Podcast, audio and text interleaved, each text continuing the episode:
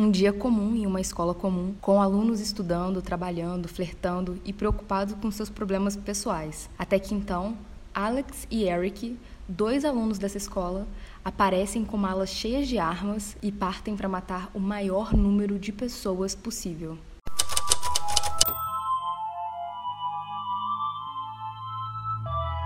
Bem-vindos ao Bull. E outras coisas. Eu sou a Mia. Eu sou a Cibele.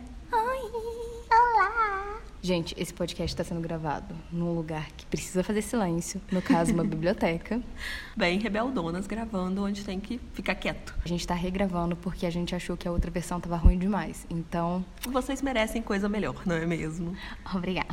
Elefante, de Guns Van Sant, é um filme sobre um massacre que acontece na Watt High School. Ele não oferece nenhuma explicação sobre a tragédia, ele não tem insights sobre o pensamento dos assassinos, também não tem teorias sobre os adolescentes ou a sociedade, ou sobre armas, ou comportamento psicológico e psicopático. O filme, na verdade, só mostra as coisas. Ele não aprofunda em muita coisa, assim, do psicológico e tudo mais. E eu acho que só dele mostrar, na verdade, tipo assim, ele não aprofunda e não fala, não verbaliza sobre essas coisas, mas ele tem, ele deixa margens pra gente pensar em muita coisa Uhum. pelo simples fato de não dar opinião. Deixa em aberto, né? E com isso dá liberdade. Eu acho que a coisa mais crítica do, do filme e que ele se põe como um filme, na verdade, muito necessário, porque quando a gente fala, tipo assim, ah, ele não oferece explicações, ele não tem insights, ele não tem.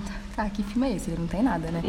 mas acho que a coisa mais legal dele não mostrar nada disso, não, não, ele mostra muita coisa, mas ele não critica e não dá opinião sobre nenhuma delas, ele simplesmente te dá imagens, é que ele meio que te deixa comprometido, sabe? O que você achar é culpa sua.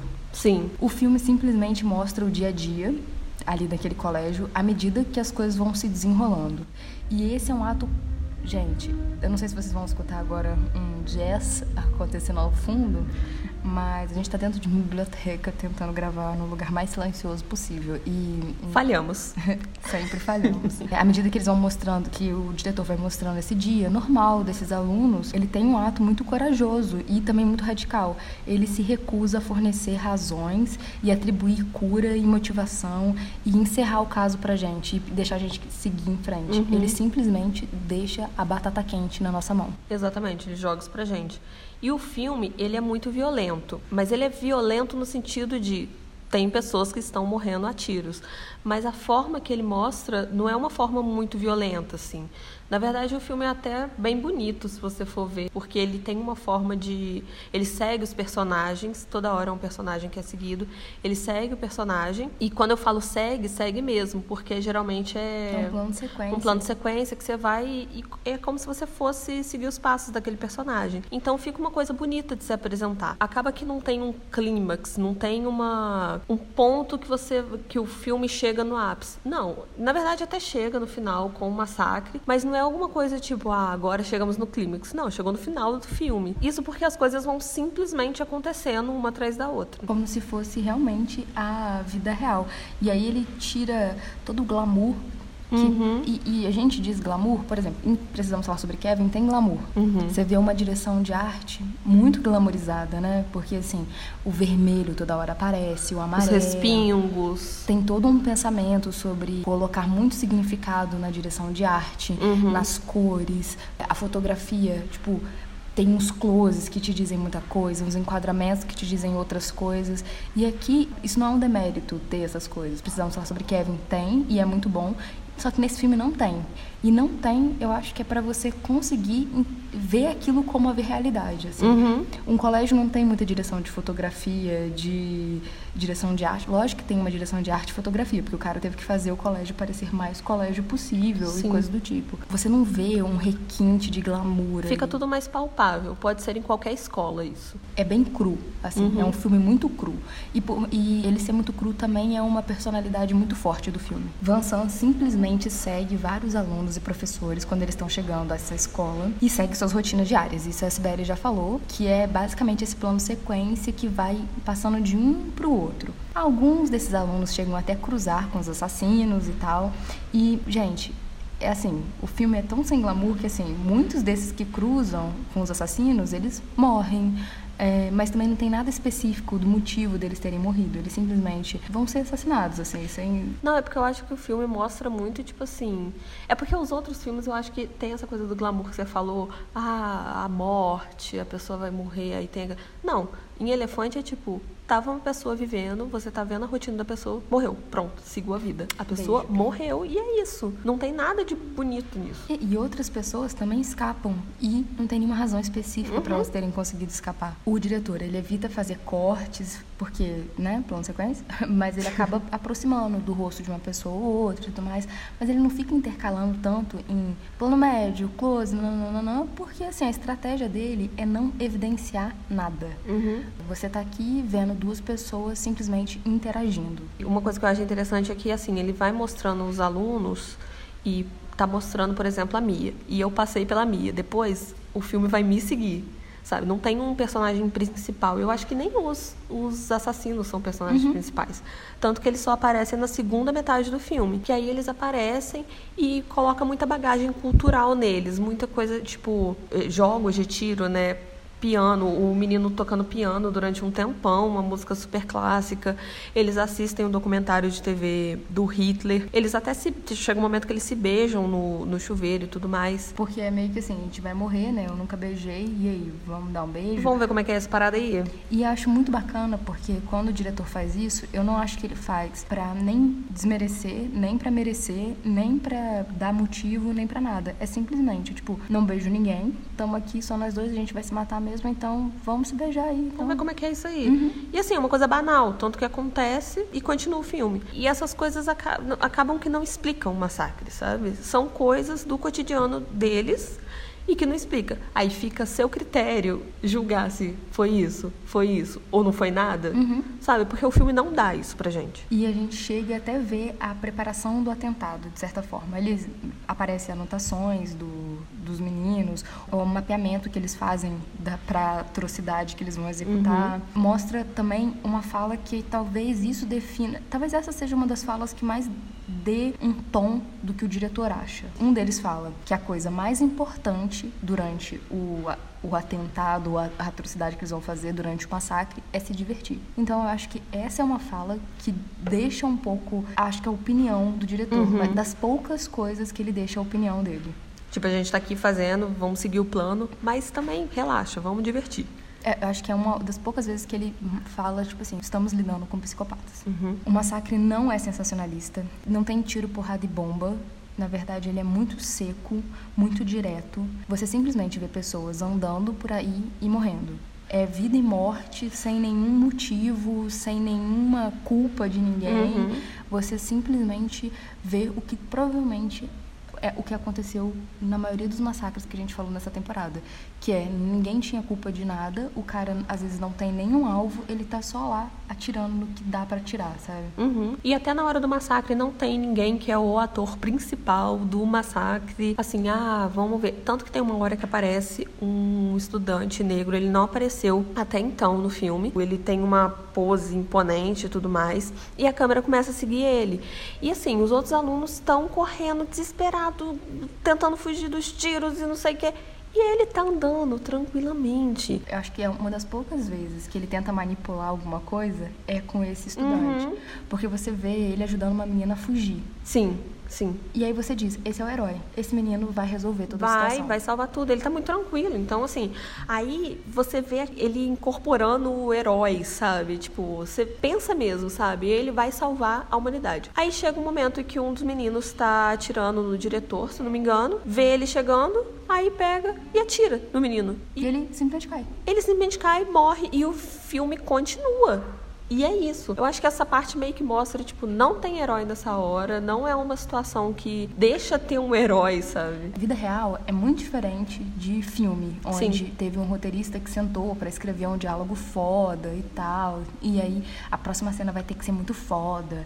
Não, a vida real não é sobre isso, é sobre você vai tentar ser herói, você vai morrer. Sim, simplesmente isso. Pode rolar de dar certo e pode rolar de dar muito errado. E Uhum. principalmente que os meninos não estavam impressionados com a narrativa do outro menino que, tava, que a gente via como herói, como herói. Eles simplesmente estavam seguindo a narrativa deles. Uhum. Era só mais um estudante. No final, é basicamente uma afirmação de que isso aconteceu e poderia provavelmente e muito facilmente acontecer novamente e em qualquer lugar. É, aquela parada que eu disse que parece que é uma escola comum de qualquer lugar onde tem adolescentes vivendo suas peculiaridades. Então, assim, isso pode acontecer em qualquer lugar mesmo. E agora eu queria abrir um parêntese que é, gente, a gente está sussurrando. É, vocês me perdoem, tá gente. Tá quase um SMR, né, esse podcast. É porque gravar, tipo, num lugar meio que público é um pouco mais complicado. A gente tá numa biblioteca, então a gente não pode berrar. Vamos lá. Até agora, na verdade, a gente estava dando um resumo sobre o que é o filme. E a gente recomenda que vocês assistam. Como sempre, o nosso podcast é pra simplesmente indicar um filme, que a gente não é, pode falar a assim, gente poderia Não, a gente poderia gravar um podcast. Assiste Elefante é bom pra caramba. Enfim, Enfim, mas não. É bom pra caramba mesmo. A gente tá falando, parece que é um filme monótono e tudo mais, mas na verdade é um filme que te deixa perturbado, assim. Uhum. É, você vê coisas que talvez você nem queria ver, assim. É um filme muito corajoso. Uma coisa que eu queria dizer é, os dois meninos são baseados no Eric e no Dylan. Sim. E eu acho que fica bem claro, assim, a gente vai entrar nisso mais no canal e tudo mais, mas eu acho que fica bem claro, inclusive, quem é quem. Uhum. Os estudos sobre o massacre ainda não tinha acontecido quando o filme lançou. E mesmo assim, dá pra ver quem é quem ali, sabe? Eu acho que uma coisa muito sagaz do diretor, e ele é o roteirista também, os diários do Eric e do Dylan só saíram em 2006. Uhum. E aí já tinha consolidado, o massacre de 1999 já tinha sido consolidado na mente, no imaginário das pessoas, que tinha sido sobre bullying. E o filme é de 2003. O cara poderia ter feito um filme onde mostra esses meninos sofrendo muito bullying, e esse é o motivo, eles entram dentro de um colégio e matam todo mundo. E tem isso também, tem uma cenazinha de bullying. Mas entra naquela mesma coisa dos jogos, da cena dos jogos, da cena do documentário do Hitler. Então, assim, é só mais uma, um material para você. Uhum, só para você ver se, se, você acha que é por isso ou não. Uhum. Esse diretor teve uma sagacidade, e né, esse roteirista teve uma sagacidade tão grande, ele fez um filme que é basicamente Columbine que é uhum. Columbine não tem uma grande explicação. A explicação mais plausível é que o Eric de verdade era um psicopata. Não é uma forma de dizer assim, ele era de fato psicopata. Mas quando o filme lançou, ainda não tinham chegado a essa conclusão. Não. Então, eu acho que a grande sagacidade desse roteirista é de ter conseguido ler nas entrelinhas do que estava sendo lançado na época, tipo de material uhum. e tudo mais, que não era sobre ter sofrido bullying, não era sobre jogos, não era sobre violência que ele estava sendo exposto por mídia ou coisa do tipo, que aquela pessoa queria matar. Uhum. E eu acho que ele consegue fazer isso muito bem. Sim. E Columbine, vocês vão ver nos vídeos, acabou tendo uma explicação muito fácil na época, que era os meninos sofreram bullying, eles entraram no colégio para matar todo mundo que tinha feito eles sofrerem. E é uma explicação que a gente vê até hoje. Quando eu estava pesquisando sobre. Porque a gente pesquisa. Aquelas, não, parece, mas a gente pesquisa. Mentira, parece sim, que a gente pesquisa bastante. Em uma dessas pesquisas eu achei uma reportagem falando dos 20 anos de Columbine, que fez agora esse ano, e o, o repórter estava falando justamente que foi bullying.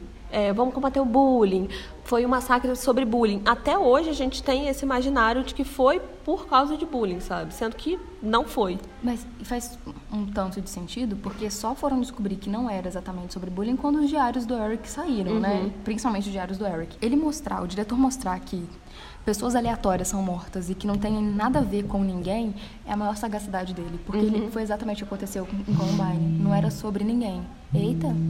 Uma aeronave chamada Celular da Cidade tocou. Vamos continuar. Tem muita sagacidade de entender que não é sobre uma, um alvo específico, é sobre matar todo mundo. E é até corajoso, né? Porque. Em 2003, você falar que não era sobre bullying, uhum. né? Sendo que as pessoas já estavam, entre aspas, confortadas com isso. Ah, foi bullying. Então vamos, vamos é, combater campanhas o bullying e tá tudo não certo. que não deva fazer campanhas anti-bullying, tem que fazer, mas não era sobre isso o Columbine. Talvez onde ele não é que ele erra, mas eu acho que ele não acertou tão bem é o Dylan. Uhum. Porque o Dylan, ele é realmente uma incógnita, assim. Precisa ler os diários, precisa entender muito quem é o Eric para entender como que o Dylan acabou entrando no massacre. Eu acho que no filme parece que ele é um outro psicopata. Então, é. Mas ainda mostra o que é o Eric, que eu acho que chama Eric, inclusive, no filme. Uhum. Ele que é o líder, entre aspas. Ele que faz os mapas, ele que programa tudo, e o outro vai na dele. Só que o outro tá com muita vontade de ir na dele.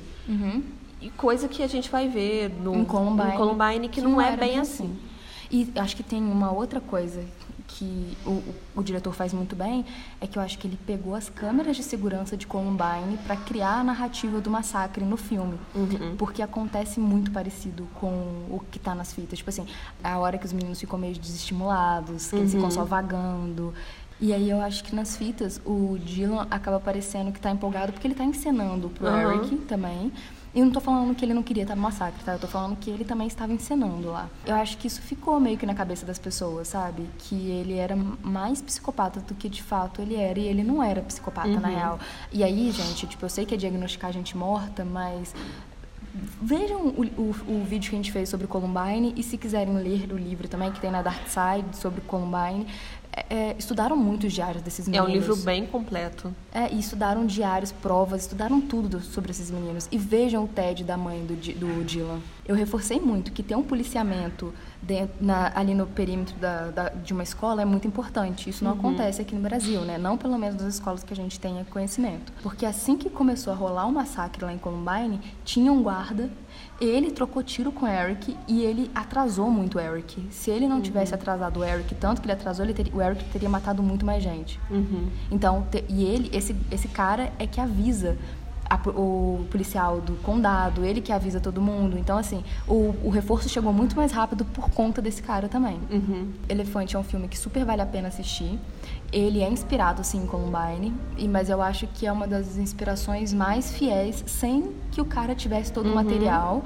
E vale muito a pena vocês assistirem, é, tentando colocar a nova ideia sobre Columbine, sobre quem era o Eric, o Eric, de verdade, quem era o Dylan, e aí você... Quais são as semelhanças, as diferenças, porque dá para fazer isso tranquilamente. E se você já viu, reveja, porque vale muito a pena. Que foi o meu caso, inclusive. Eu vi quando eu era adolescente e, depois, e agora eu revi depois de ter pesquisado sobre Columbine, depois do vídeo. Então, assim, a minha visão mudou completamente. Desculpa que semana passada não teve podcast, eu estive adoentada. Não perdoa ela, gente, não perdoa. E eu fiz a Sibeli espalhar uma fake news que tinha que eu ia lançar o podcast durante a semana, mas eu não consegui, eu tava muito mal. Mas estou renovada, tá, queridos? E qualquer coisa a gente avisa, avisa nas redes sociais se vai rolar, se um dia a gente vai atrasar alguma coisa. Porque o vídeo já sabem, né, que eu atraso mesmo. É, mas tá lá.